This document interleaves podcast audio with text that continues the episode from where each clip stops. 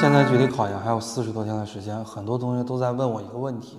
考研要不要还再进行一次模拟考试？我的答案是肯定的，不简简单单要进行一次模拟考试，重要的是要进行两次模拟考试。我建议所有的考研同学们在十一月份进行一次模拟考试，在十二月份再进行一次模拟考试。十一月的模拟考试和十二月的模拟考试任务是不一样的。十一月的模拟考试呢，在于发现自己的问题和薄弱点，有计划的、有针对性的制定复习计划。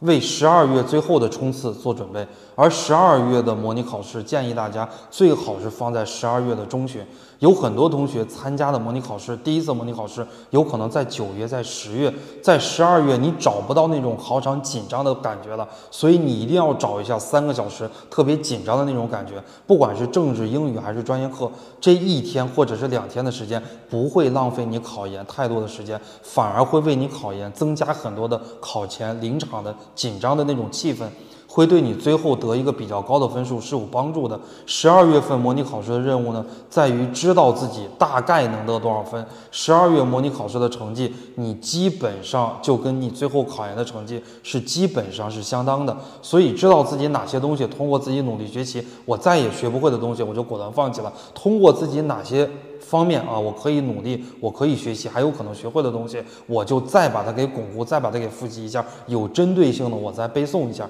这是两次模拟考试的这个任务所在。